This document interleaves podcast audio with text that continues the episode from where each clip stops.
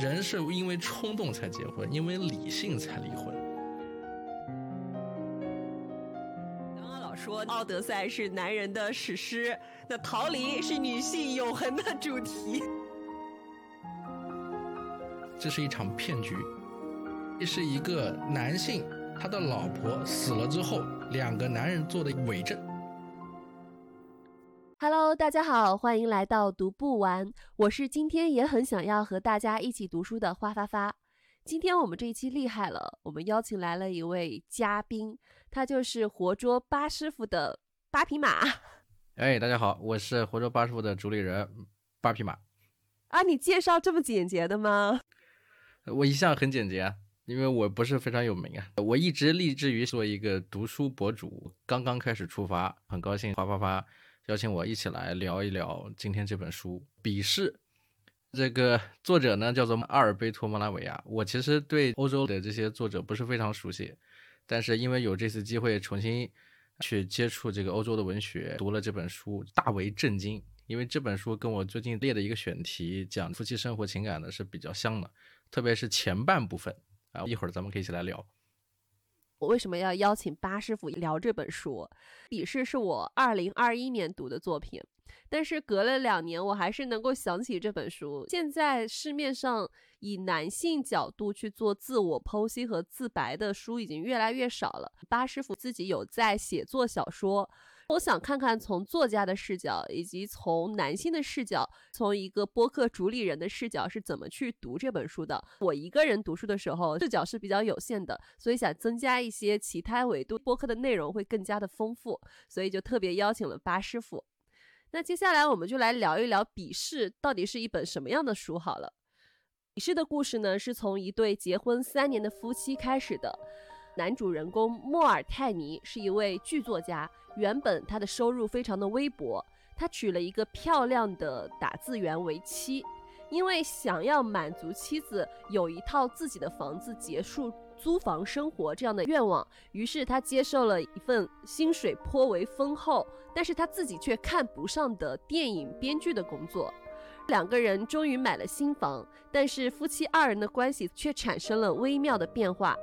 莫尔泰尼觉得他的妻子在鄙视他，他不理解为什么从前租房度日时对自己满怀倾慕的妻子，在搬进新房以后却爱意逐渐消退，他们两个人之间的情感逐渐走向疏离。他不理解为什么自己付出了这么多，自己的妻子却还要鄙视他。莫尔泰尼对此百思不得其解。不停地留心观察妻子的日程，琢磨妻子的只言片语，打量妻子微妙的表情，试图从中找到妻子鄙视他的原因，但是全部无功而返，反而是从自以为是的蛛丝马迹中认定他的妻子早有出轨的迹象。这种夫妻焦灼的状态，在莫尔泰尼接到新剧本《奥德赛》的改编时达到了高潮。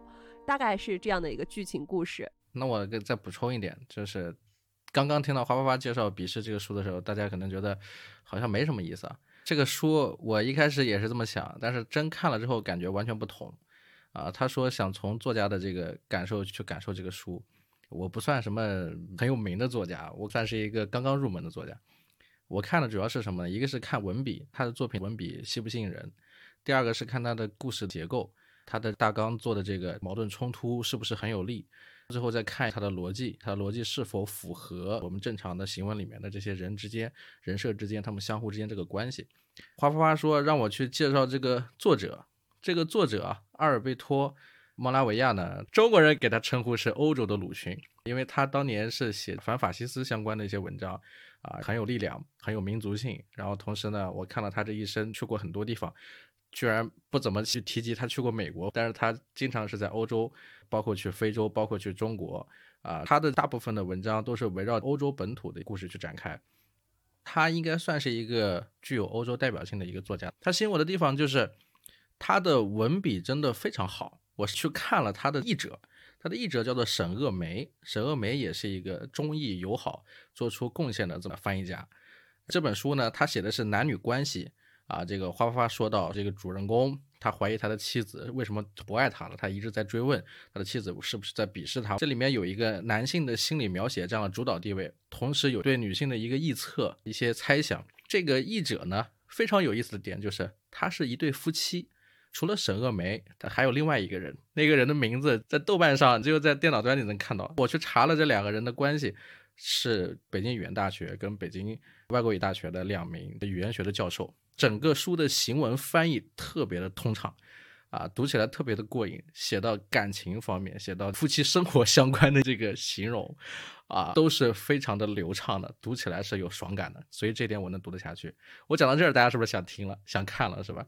这个是前半部分吸引我的点。第二个点，我们做戏剧理论叫喜闻乐见，感同身受，一波三折，峰回路转。它的每一折，它的每一章。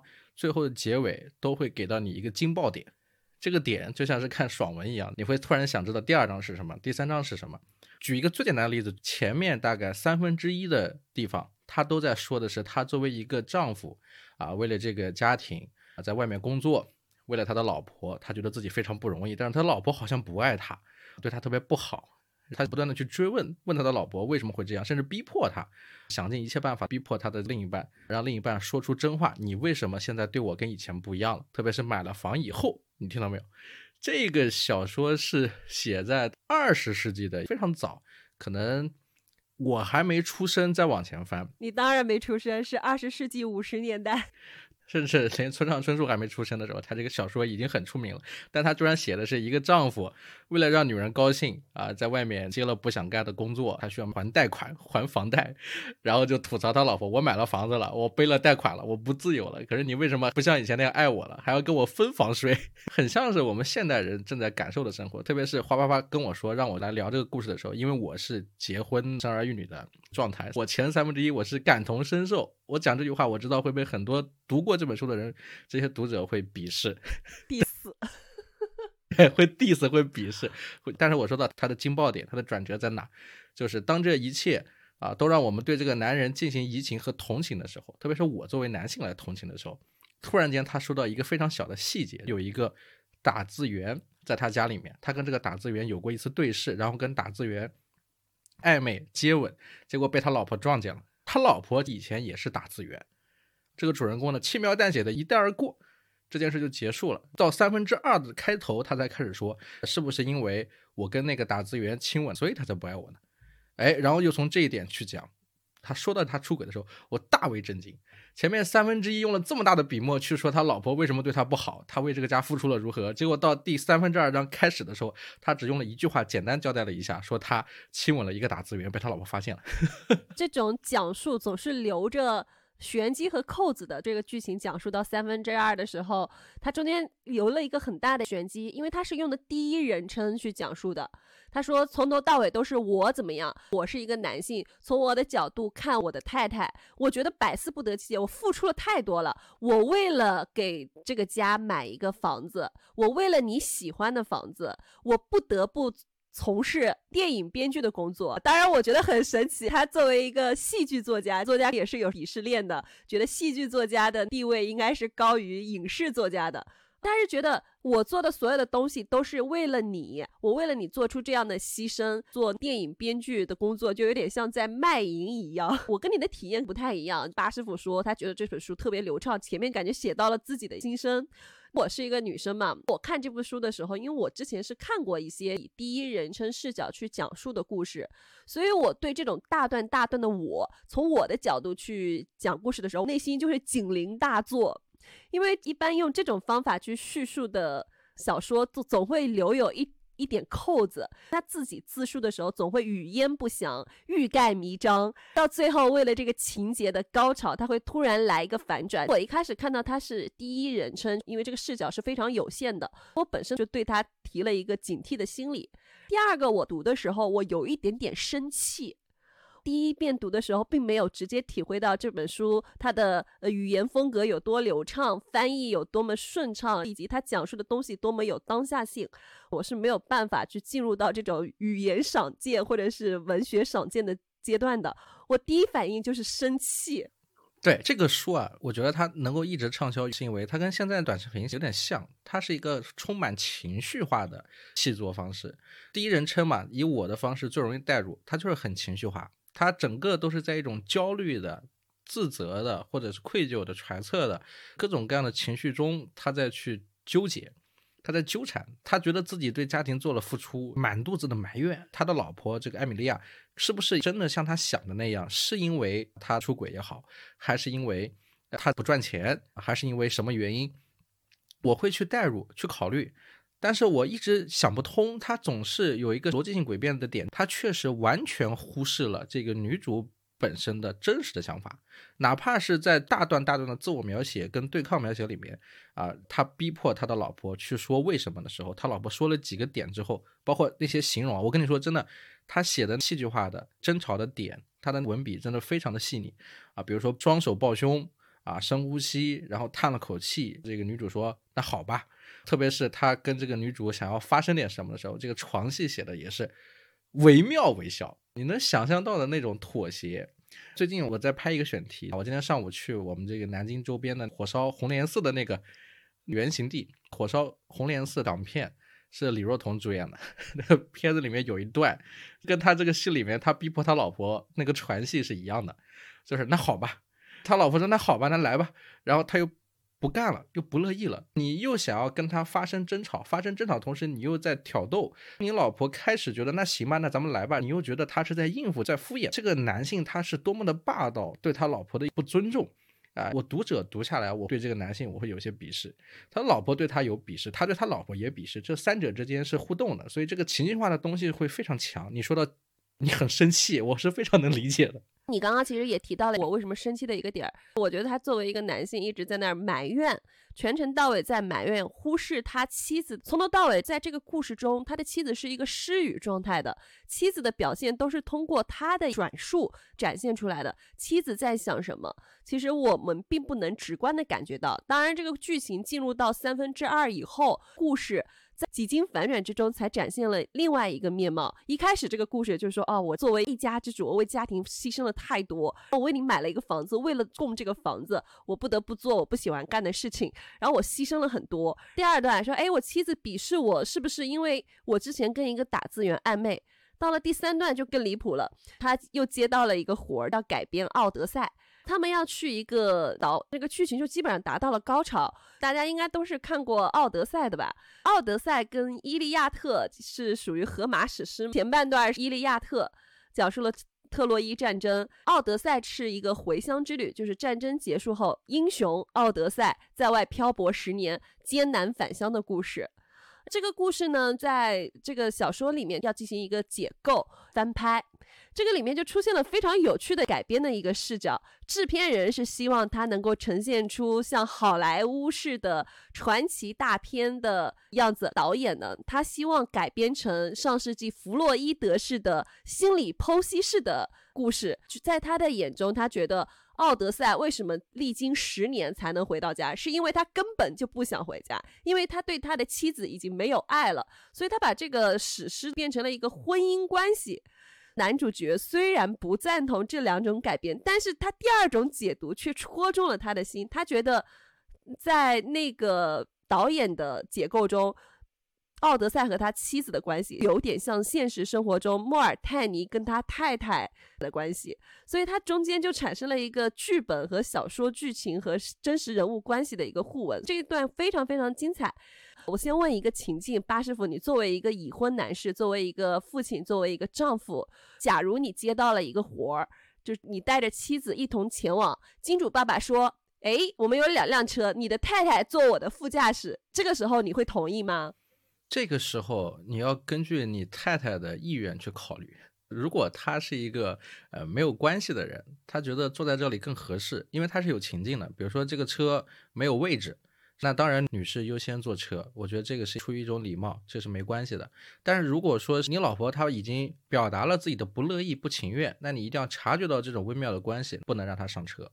这也是小说产生矛盾的直接原因。制片人邀请他们去吃饭，他老婆不愿意上那个车，因为制片人，也就这里面是大反派啊，长得很难看，那种土豪像大猩猩一样的野人，就是穿着西装的、挺着大肚子的那种大猩猩，是作者的呃主观描写。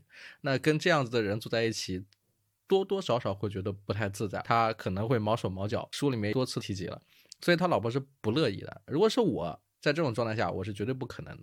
在这个书里面，他一再的忽视他老婆的反应，他老婆的想法。你很生气的点，我知道，他老婆已经明确跟他说了，你让我去度假可以有一个条件。他说你别给我提什么条件，这就没听。然后到他已经坐上那个大反派的车的时候，下车遇到了他老婆，跟他说了能不能不要让我上车。他只是简单的礼貌性的说了一句。结果对方说：“哎呀，怎么怎么地？”他就又把他老婆推过去了。他老婆甚至还说：“如果是你让我去，那我就去。”他说：“那你就去。”这个主角啊，他对另一半是完全漠视的状态，就是蔑视、鄙视的一种状态。他。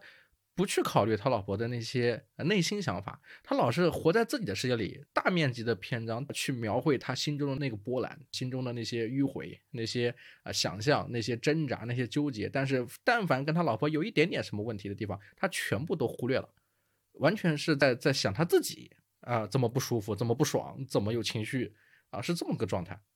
我最生气的点还在后面，当他们已经到达了那个岛去创作剧本的时候。晚上，他在阳台上透气，他突然发现那个制片人真的在轻薄他的太太。他作为一个男性，他当时第一反应不是怒火中烧去拯救自己的妻子，而是觉得妻子鄙视他的原因是因为他跟那个制片人有一腿。他的脑回路真的不是一个正常人哎，这是一个女性读者看完非常非常生气的点。这个情节我当时看到之后，我觉得它是可以符合逻辑的。他不是我最生气的点。作为男性，我是站在什么立场呢？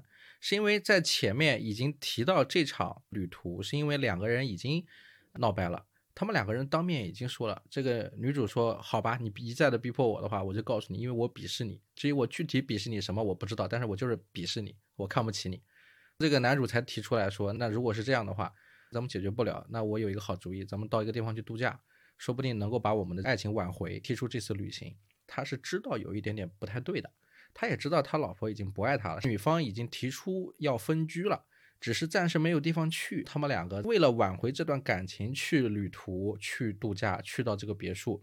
那么在这个别墅里面，他撞见他老婆跟那个男的在一块的时候，我按照男性视角来看，他可以理解为我就知道你跟我老板有什么，或者我可以理解为我就知道你真的不爱我了。他那个时候的状态永远是站在自己不承担责任的一种状态。就是他不担责，所有发生的事情都是你的原因，不是我的原因，所以他不会为自己愤怒。所以在那一刻他没有去的时候，我感受到的不是愤怒，而是我觉得他这个人很窝囊。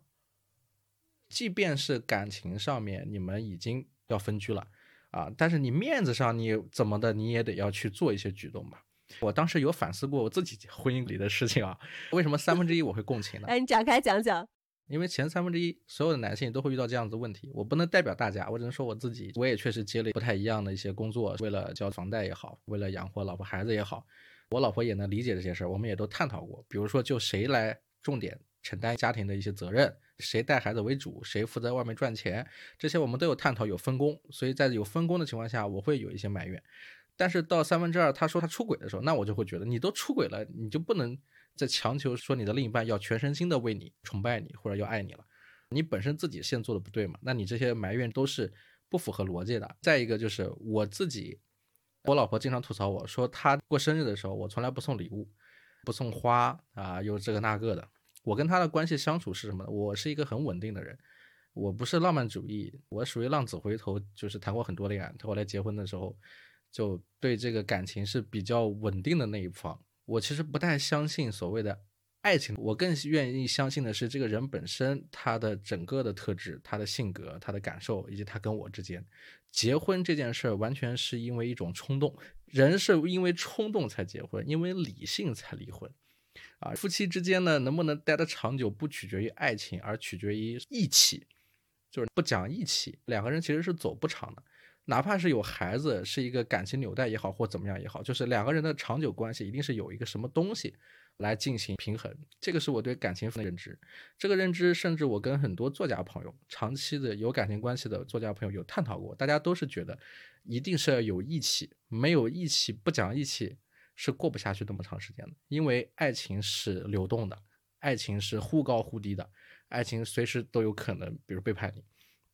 啊，那么在这个状态里面，我的老婆提要求说，你过生日要送礼物，过情人节你要送礼物，我也会觉得说，他为什么会这样想呢？我跟我老婆之间也有一些不同啊，她所从事的职业跟我的职业各种都不太一样。我像男主一样嘛，都是从事过影视相关、做跟戏剧沾边的一些行业，然后的都瞧不起替别人去做点子、去想故事这种状态，啊，跟他的完全不同的点就在于。我理解女性要浪漫的需求，我觉得为了浪漫所花的这点钱是完全值得的。以前我不觉得爱情很永久，钻石有留存这种话，我后来觉得说一颗钻石才花那么点钱就能定义说我爱你，我能永远跟你在一起，这是一件非常划得来的事情。甚至你买了这个东西送给他之后，他能高兴三个月、四个月，就就这么去衡量，我觉得他都是值的。送花也好，送礼物也好，也是一样。我觉得天哪！我听一个已婚男士聊这个东西，我的一个未婚女性就更加恐婚了。其实我特别想跟你聊一聊，就是我看这本小说产生了很多困惑，就想跟人家去探讨。就首先，我们还是回到这本书的文本里面来，就是这一对夫妻关系里面，我不知道你是怎么看待他不断的说我所做的所有的事情都是为你。我也谈过恋爱，但是我好像每一段关系都没有结束的很。体面，就我最害怕别人跟我说我是为了你干嘛干嘛，就觉得好像他做的都是为了我而牺牲，我好像成了一个挡箭牌，或者是我成了一个阻碍别人有更好的发展的拦路虎。这种表述或者是这种想法，让我觉得潜意识都觉得有点可怕。这个人有点可怕，他喜欢把所有的理由把我当成一个挡箭牌，或当成一个借口。这个事情就让我很恐慌。所以我看这本小说的时候，我看到男主角莫尔泰尼对他的太太就说：“我所有的一切都是为了我太太。”嗯，我内心很不舒服。嗯，不管是谁说这件事儿是为了你，他都是自私的，因为他是在强迫把责任推到你的身上。你比如讲我跟我老婆的关系，我不会去考虑为了谁，因为你在做这件事的同时，对方在承受，他也是在付出的，双方都在付出。这个在关系中，人和人关系中，我一向都是这么认为。我帮助了你。对吧？你就应该怎么样？这个是不成逻辑的。我觉得很多人会很莫名其妙的把一些点放在一起去做一些关联，其实是没有关联的。啊，我单独为了你好，我享受为你好这种快乐够了啊！你不能再苛求更多。我觉得你说这个东西让我觉得就非常的啊内心舒畅。我们还是回到这对夫妻关系里面来，这里面所有的都是表现男主角在牺牲，但是对女主的付出其实是没有做任何的提及的。那本书你刚刚说了好几层的鄙视，丈夫对自己的鄙视，因为他不喜欢现在的工作，他觉得卖淫；第二就是太太对丈夫的鄙视，觉得他不像个男人；然后还有隐性的一个鄙视，丈夫对太太也有鄙视，他觉得这个太太文化程度不高。出身也不好，做的工作只是打字员。他自己是一个为理想、为艺术献身的一个剧作家。他觉得这两个人的地位也不是平等的，所以他对妻子是有鄙视的。我是觉得妻子在这个家庭关系中所有的付出都是我们没有看到的，他从来没有提及过，他可能觉得理所当然，所以他觉得只有他一个人在为家庭牺牲。这个是我直观的感受。那第三个点呢？我觉得有一点点恐慌。为什么这本书让我觉得过了几十年，它仍然有当下性的一个原因？它中间讲述到妻子跟莫尔泰尼产生矛盾，有一次口角，准备离家出走，准备回家的时候，接到了一个电话，又不得不说我不回去了，就这样吧，因为他的妈妈把他自己的屋子出租出去了，他发现他离开这个家已经无处可去。如果你一个人嫁去异乡，跟一个男的结婚，当你们吵架，你准备 离家出走的时候，发现自己无处可去，就这一瞬间，我突然就感同身受了。你是这么感同身受？那我跟我老婆，我是在我老婆这个城市，我难过的时候，我也觉得自己没有地方走，你知道吧？我也觉得会没有地方走。我对这段我感觉倒还好，但是我看的视角跟你们不同，因为他们两个是结婚两年以后嘛。我会觉得说，为什么没有孩子？他去有一个导演的家里去做客嘛，在这个导演家里做客的时候，他看到那个导演的妻子望着他的时候，是那种满怀啊崇拜的，眼睛里是闪着光的状态，他就嫉妒了嘛。但是当他的这个妻子在给为他介绍说这是我们的孩子，我作为一个好母亲如何的时候，他匆忙的离开了。这个就是我观察到非常敏锐的一点。这个夫妻关系啊，很可能在欧洲当时那个时代是不太符合逻辑的。他们两个人之间是很亲密的一种关系，但是两个人之间没有实质的婚姻财产，没有孩子，不够坚固，不符合当时的那个逻辑。你看，哪怕是那个最后的大 boss，那个土豪制片人，他也是有孩子的，他老婆对他也是心心念念的，但只有他跟他老婆是没有孩子的。所以他跟他老婆之间的这个关系是很不稳定的。这个不稳定是在很早以前可能就已经确立了，他跟那个打字员之间发生了啊不该发生的暧昧，实际上不叫暧昧了。那两个人都亲上了，被他老婆撞见了。他老婆原来也是个打字员，从那一刻开始，我觉得就已经扎了针了。所以他们俩的关系就一直都很不太自然。还有一点，我觉得这对夫妻关系还有一点很不正常，就是我不知道怎么表述啊，是不是因为他们两个人都觉得自己是被工具人化？这个男的一直在耿耿于怀的一件事情，他觉得他的妻子鄙视他。这个事情是发生在他们买房之后，他觉得妻子爱房子是超过爱他的丈夫的，觉得他只只是供房的一个工具人。他时时刻刻在养家，养活一家人，从事不喜欢的工作。产生了非常非常大的压力，所以他非常困惑。我付出了这么多，为什么我还是被你鄙视？所以他觉得他在妻子心中，在这个家庭里面只是一个工具人。这本书，我说实话，我连续笑过两次，一次就是你刚刚说的这些点，还有一次就是他在说到我一个写戏剧的去做编剧怎么怎么地，相同的话我都说过，所以我觉得很搞笑。抛开他后面那些东西不说，以他现在的状态，他忽视了两个人之间的关系是会发生倒置的。就是人和人之间的关系是会发生颠倒，女性也会突然之间变化，特别是成为夫妻之后，女性对男性在这个家庭关系里面是有一种容忍的。女性在欧洲的当时的社会，她要大部分的承担家庭里的劳务，啊，你比如说我说到说为什么孩子的缺失，说明他们的这个夫妻关系是不正常的呢？因为那些夫妻在家里是有事情干的，他们是要去带孩子的，是要去装点家庭，是需要去做菜做饭，啊，是需要服侍老公，他在家里是主内，对吧？那老公你要主外，所以我看到的这些夫妻关系，老公在外面是做生意、做事情很有成就，对这个家庭有责任，他们有孩子，女主人呢在家里面做的也很好啊，这种关系是这本小说里面称赞的，你是能看到的。而这个男主呢，他们没有这种关系，因为一没有孩子，二没有房子。那他买了房子之后，女性她得到了自己的伸张，她需要找到一个房子来让她成为房子里的女主人。当她成为了女主人之后，她再做。女主人该做的事情，你会看到她为这个家装点了，她为这个家买了树植，为这个家买了沙发。这个房子有了之后，她是很开心的。她以前的那些憋屈，跟这个男主一起睡出租屋的时候，她忍受男主的呼噜声音，忍受男主的这开窗户听到外面的一些声音，让她睡觉睡不好呀。这些她以前是在忍受的，但是当她成为了真正的女主人之后，她可以不忍受了。她需要做的事情就是成为这个家里最好的女主人，为这个家装点，这是她该做的。这个女人在做她的义务，但是这些事情这个男人是看不见的。他关心的是你为什么跟我分房睡啊？你为什么不跟我那啥了？你是不是不爱我了？啊？他会觉得你好像很开心啊，你为什么这么开心，而我却在受苦呢？这里的问题就在于他没把自己的身份摆正。我看那里我就笑了吧。第二块笑就是你说的文艺工作者的鄙视链。我们是有鄙视链的，写小说的人、卖影视版权的人是很厉害的，改别人的小说当编剧的人是往下排一排的。做戏剧的、做话剧的，肯定是比做电影的、做商业片的要更好。做电影里面还有做艺术的的文艺类的，肯定比做呃商业片的人要更高级。对，然后做院线的比做网大的 要更高级。对，他是有鄙视链的。我看到我笑出声，就是他说我本来可以是一个艺术家。穷困潦倒的艺术家，因为艺术家有钱就是不对的，没有钱才是对的。因为我粪视金钱为粪土，但是我为了这个家庭买了房子贷款之后，我就不是艺术家了，我是一个真正的穷人。我现在的状态也是一样，接一些商业相关的活动合作。啊，自己已经鲜有时间从事文艺上的创作，我也在家庭与事业与理想之间在徘徊，在踩钢丝。但是实际上，每一个成年男性都在踩钢丝，每一个成年女性也在踩钢丝。女性在考虑的是，我为什么要照顾家？我要不要逃离？我怎么逃离？啊，我照顾这个家的话，那我本我跟自我之间，我是作为一个母亲，还是作为一个女性？还是做自己，它是不同的。就像我以前在节目里说到，我自己把自己掰成三份也是一样。我是一个想要从事文艺创作的作家，这是我希望的我。但是，一回家我就变成两个人，一个是老公，一个是父亲。三个我之间在较劲，较劲的时候就会有很多的矛盾。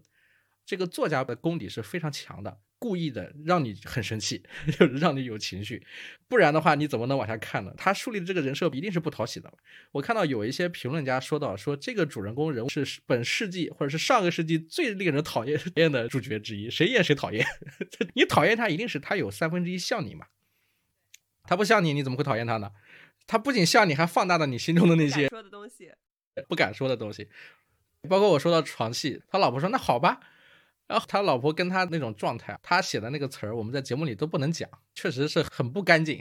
但是他的比喻非常形象，他觉得他老婆是在他身上在泄愤，他只是为了情欲而情欲，是在纵欲，是在相互之间的较量，不是你侬我侬的这种状态。享受鱼水之欢的时候，他不仅要求对方身体上的奉献，还需要对方精神上的奉献。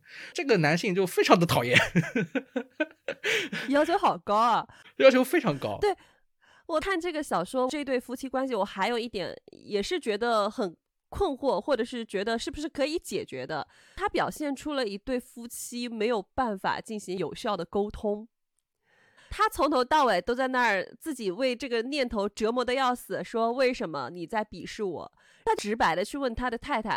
他自己也知道他的太太文化程度不高，在组织语言方面并不是很擅长，也说不出什么来，到最终只能非常简洁了断的说：“我鄙视你，你不像个男人。”这种话就让男主角非常的受伤。如果文化程度非常高，他会组织语言，他讲这种话的时候可信度其实没有那么高，听起来也不这么难受。对，会修饰。对，他会修饰，他会辗转的通过。各种途径让你稍微听起来舒服一点，但是越是头脑思维比较简单的人，他讲的东西就越直白，越直白的东西就越真实，所以他就越伤人。当他听到你不像个男人，我鄙视你的这种话的时候，他自己就非常受伤。但是他们从头到尾也没有进行过有效的沟通。其实一开始妻子对丈夫，或者是丈夫对妻子中间有不满，或者是有小情绪产生的时候，完全是可以。通过沟通来进行解决的，我不明白为什么这个故事中的夫妻是一个完全无法沟通的状态，你怎么看呢？我跟我老婆之间也是这种状态，冷战。我对感情上面的经验，我很明确的知道，你必须要有一方率先站出来，让两个人不要进入冷战的状态，互相之间去宣泄，它也是一种沟通。这个他们之间是有沟通的，只是这种沟通是不太正常。他们经常会有说 “we need talk”。翻译就是我们需要谈谈，但是这两个人之间他没有正常的谈谈。每当两个人都很理性的时候，两个人都不谈，一定要到最后很关键的时刻，两个人才会开始愤怒，相互之间愤怒逼迫。这种谈只能说很短的话，很情绪的话，就是我鄙视你，你为什么鄙视我？你不能鄙视我，我就鄙视你，就就很小孩子。这种争吵里面永远是情绪的宣泄，找不到最终结合的点。这也是后面就是他们为了去挽回、去旅途，能不能打破现在的窘境。我也看了非常多的文艺作品，包括一些教你怎么去写作的书。一个好的作品，你要想写得好呢，你不能只是单独的一条线，男人跟女人这是一条线，你一定要再多加几条线。如果你是两个故事、三个故事在一块儿拧巴起来，那这个故事的戏剧张力就很强。能量密度很高，看的人就很爽。如果你能把这三条线都理得清楚的话，这里提到了奥德赛，你没有具体的介绍奥德赛。奥德赛这个故事呢，讲的是尤里西斯或者叫奥德修斯的故事，他是这个荷马史诗里面的一个重要人物。说的是奥德修斯献祭特洛伊木马之后，他们返程的时候在海上遇到了独眼怪人，遇到了海妖，遇到了七七八八各种各样的事情，最终回到岸上。回到了自己妻子的身边的这么一个故事，这是一个希腊神话。这个《奥德赛》呢，你也说到里面有一个导演用心理学的手法讲到奥德修斯跟他回家的这个旅途里面发生的问题，其实是在影射男人跟女人的关系嘛。这个男人如果想早回家的话是很快的，他为什么这么慢？他为什么非要去找独眼怪人？他为什么非要去找海妖？非要去打败海怪？他绕了七七八八，最后才回家。他怎么回家这么磨蹭？他明明特洛伊木马都胜利了嘛，战场已经胜利了，你回家就好了嘛？你为什么不回家？你非要去在外面浪，啊，浪到最后回家了。有一句话叫“乡愁是每一个男人的奥德赛”，就是男性如果要想回家，不能那么容易，他一定要在外面经历很多事情，他要经历坎坷，证明自己的勇敢、智慧，最终才能回去。在这个回去里面有男女关系的一种互相之间的期盼。女性希望的男性的回归是凯旋，男性希望的回归也是凯旋，它是一种关系。这是一种英雄史诗的叙事方式。对，所以在这个小说里面，莫拉维亚就把《奥德赛》的认知加进了故事里，放在了男主跟女主中间作为影射，它是故事中的故事。这就是我说的，你在写细作的时候，你要有两条线或者三条线，这样这个故事就好看了。这种写法之前我们聊过，村上春树他可能也受过这种方式的影响，他的小说处女作《且听风铃》里面。两个人去谈一个故事，这个故事互相之间做争吵。那个《爱在三部曲》《爱在日落黄昏前》里面也是一样，也是男女主在不断的讲话，在沟通，在讲一个故事，讲一个大家熟知的故事。它这其实是一种很普遍的、很传统的戏剧写作。这故事吸引我的原因就是它非常的老练。写这个故事的时候，这个作者已经是四十五岁上下了。也不是他的处女作，他的处女作跟这个作品其实是很像的，也是男女关系的啊。他的作品字数也很少，十几万字，但是他磨练的非常的精炼，章章有扣，故事有逻辑，有模板，有模型，有套路。这个套路在奥德赛出现的时候，我立马觉得，诶，在那个年代就已经这样写了。戏中戏，对，戏中戏就有了，他非常成熟，怪不得他是戏剧作家啊。他讲到那个心理学的时候。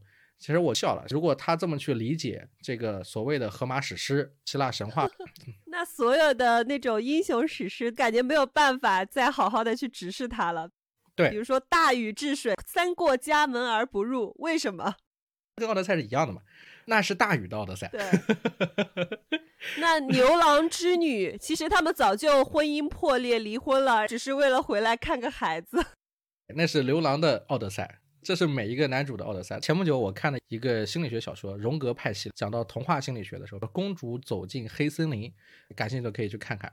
他通过童话、通过传说、神话去解读人类心灵的想法，它背后的东西到底是什么，有哪些隐喻？说到小王子，为什么所有的童话故事里都有小王子？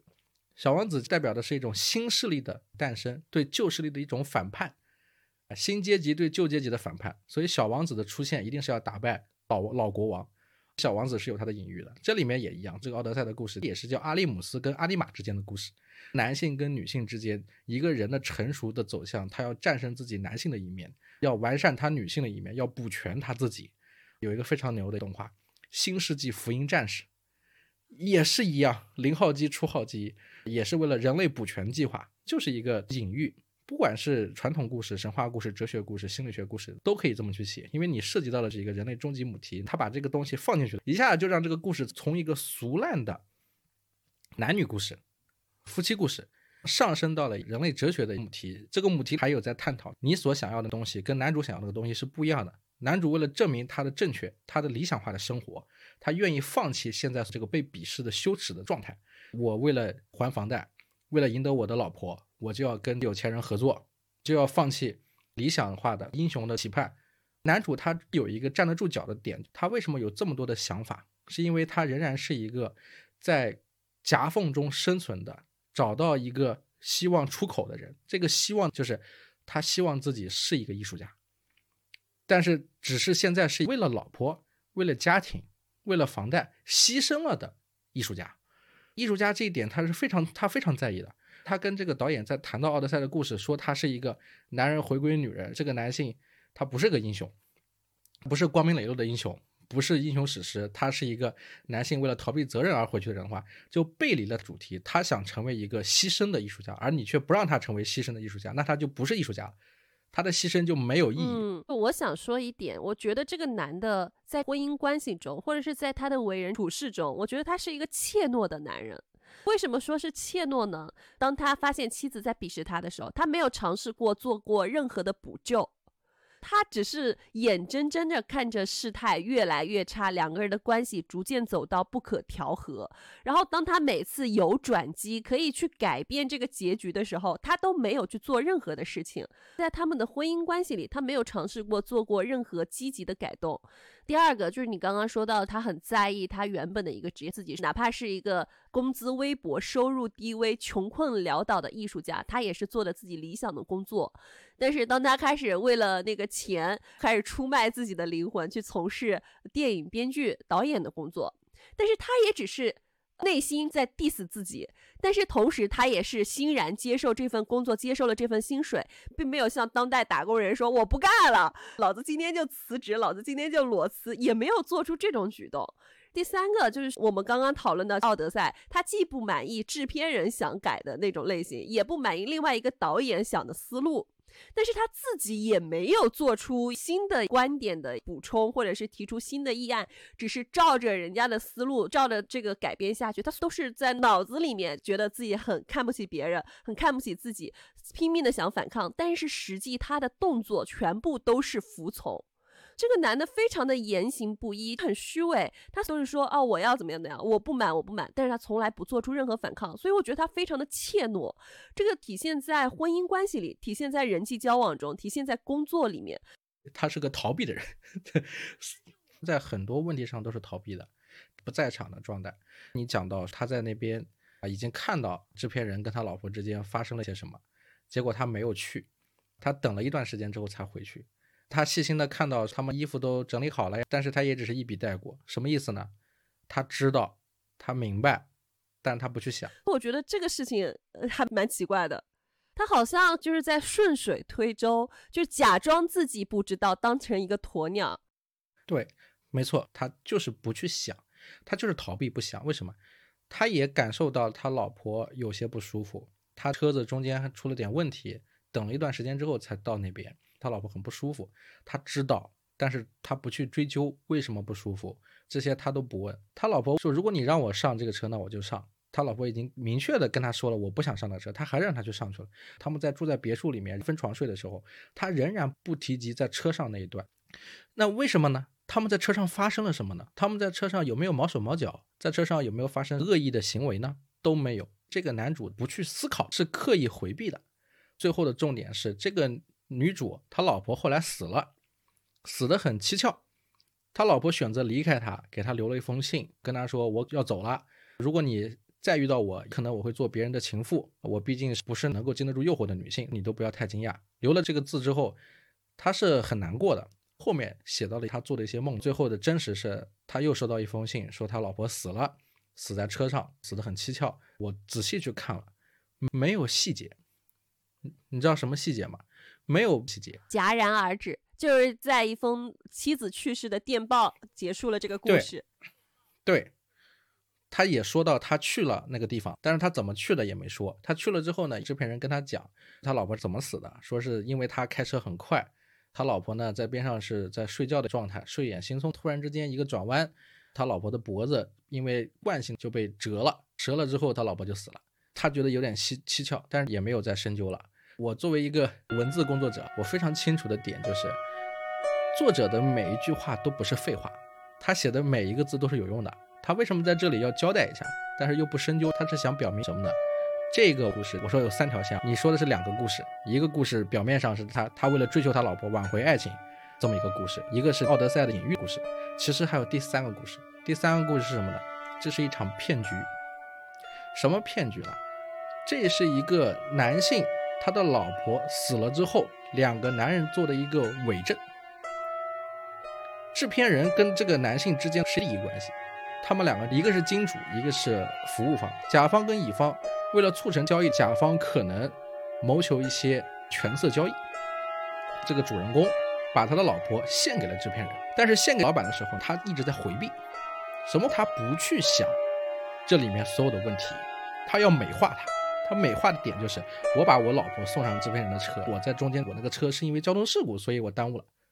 但其实他是在制造环境，让他老婆跟制片人之间发生点什么。但是在这中间，他自己不舒服，因为男性很变态。他献老婆的时候，他心里还是不舒服的，他想占有他老婆，所以他跟他老婆就会发生传戏，对情欲上的不认可。发生点什么时候，他觉得难受，他就问他老婆为什么不爱他。因为是他把他老婆推给外人的，但是他又不想承认自己做了这个事儿。他是一个艺术家，他在美化自己，他在骗自己，他在骗我们啊！好精彩，你这个解读真的是让我头皮发麻。你解释了第三条案件，我们之前读的时候可能大家没有深究这本书呢。我们前两天部门有一个读书会。我们两个女生加一个男生，一个刚刚进入婚姻的已婚男士，他中间就提出了一个问题，他说：“我可以提出一个合理的假设吗？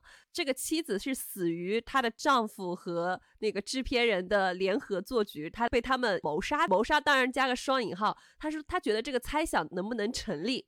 当时因为我们时间有限，所以没有展开。但是你现在一讲，我就觉得豁然开朗。我觉得真的是有一股茅塞顿开的感觉。”对，我在写的故事就是这种类型。我看这个故事，我不跟你说吗？我说我怀疑我是他的转世。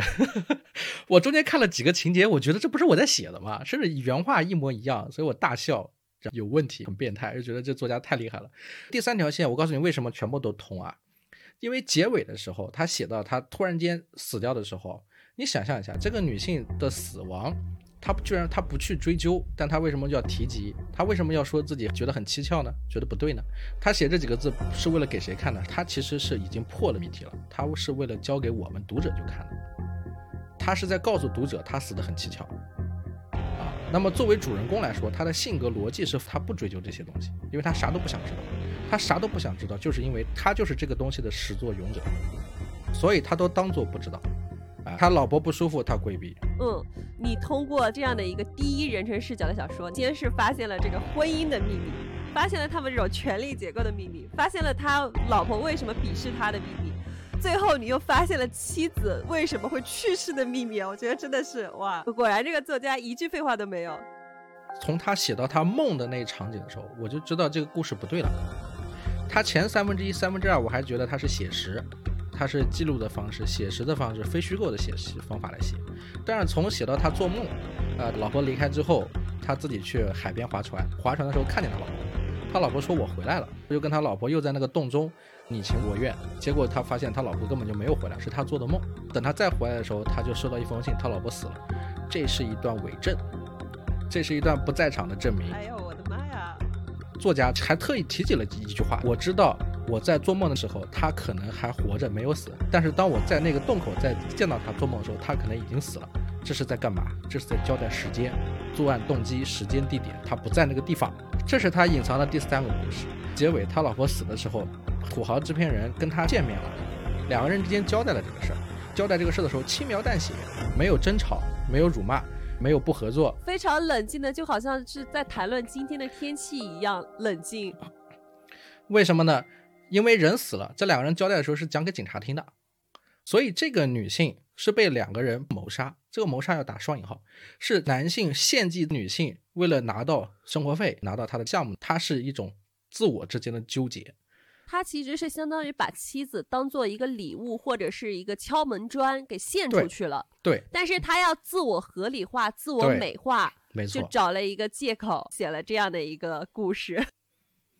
对，所以他还要回到那个地方，为什么？因为所有的犯罪分子看过柯南都知道，他会回到现场。所以你看结尾，他又回到现场去了。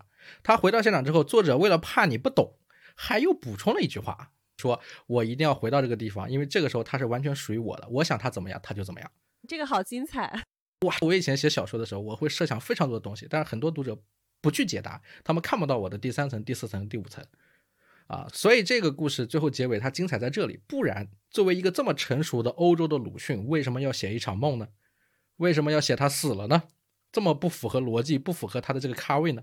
前三分之二的现实主义非虚构写的这么好，为什么到后三分之一的时候突然间变成虚构了呢？突然变成了一个梦。对，突然他就死了呢，死的这么的惨。哇，这个故事在你的解读下变得更加的立体和精彩。我看了很多人写的评论，没有一个人是照我这个方面去讲的。他们可能都不是从事这个职业的，他看不到作者用心，其实是作家的一种炫技。因为整个故事，我说他非常老练嘛，他张张有扣嘛，他其实就是在炫技，他是非常成熟的在炫技。最后结尾，我甚至不断的反复的去扒他写的东西，每一件事情都验证了我的猜想。就是第三个故事，它的引故事就是他们两个人合谋，只不过这个女性在中间反叛，最终死掉了。死在哪？死在车上。明白啊，所以从前头到后面都不知道他们车上干了什么。哇，你这个作家的视角果然是今天请你请对了。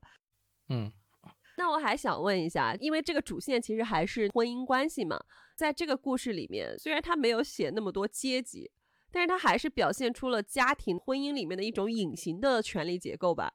我为什么看的不太舒服？你刚刚其实提到了一个细节，就是当他在一个导演家吃饭的时候，发现那个导演的太太对她的丈夫的眼神是那种无条件的、全身心的崇拜，所以他一方面觉得很羡慕，另外一方面又觉得刺痛和遗憾，因为他的太太从来没有用过这样的眼神去看他。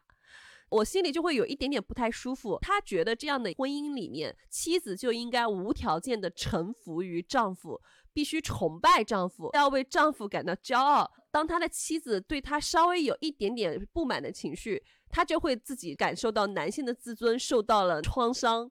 在他的心中，妻子是臣服于他的一种角色，两个人并不是一个完全对等的。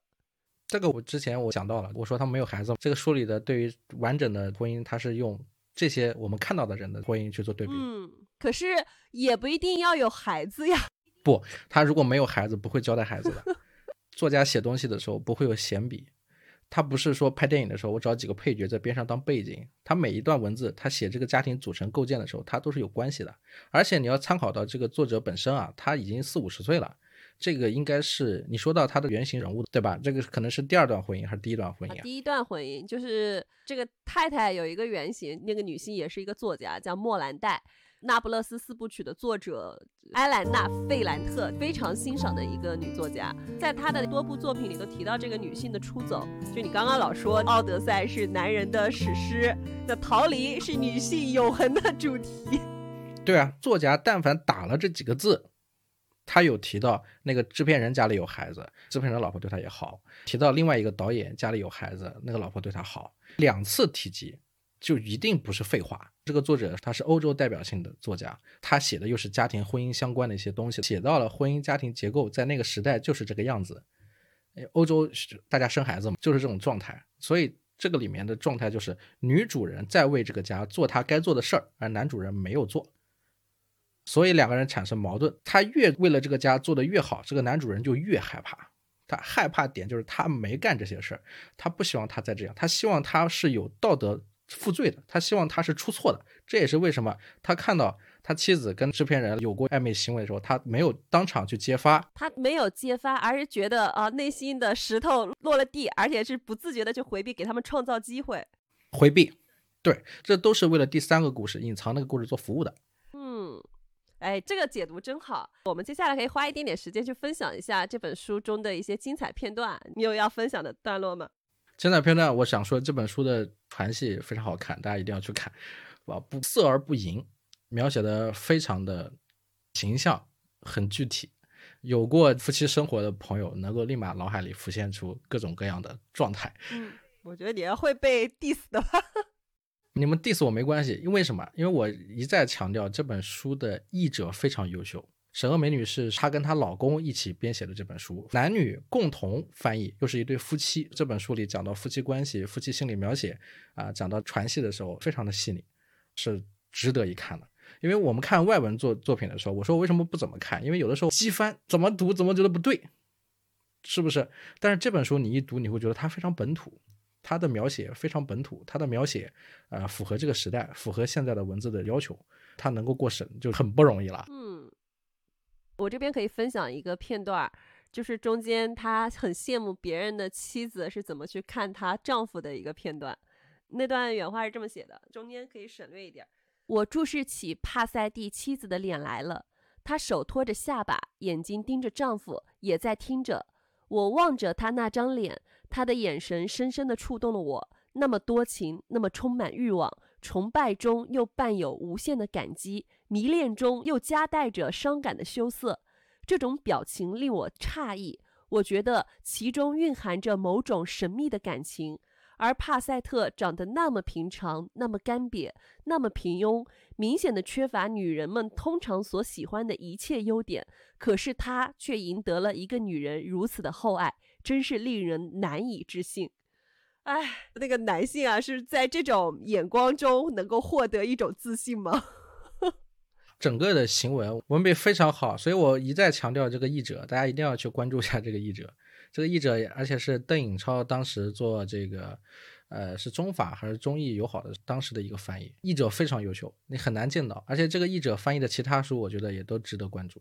我觉得我们讲的差不多了。今天八师傅把这个故事突然又增加了第三条线，我觉得这是我们之前自己读没有读出来，或者是心中有一点点就模模糊糊的想法，但是却没有把它完整的讲述出来的一个点儿。在这里想跟大家介绍一下，就是我有一本书叫做《以你好像喜欢我》，是我二十三四岁写的。一些小小的爱情故事，其实这些故事有一些背后有很多深层次的思考，只是好多人没有去翻。我写了四层、五层、六层、七层，可是别人不知道。包括我第二本书叫《有情人终成胖墩儿》，写的是我跟我老婆在过城湖边的没有生孩子的那前三年的爱情小故事。最后有一篇叫《子不语》，也是有二三四五层故事。作为作家这个身份，我是非常开心的。有人说啊，说你对什么身份开心，说明你还不是很称职。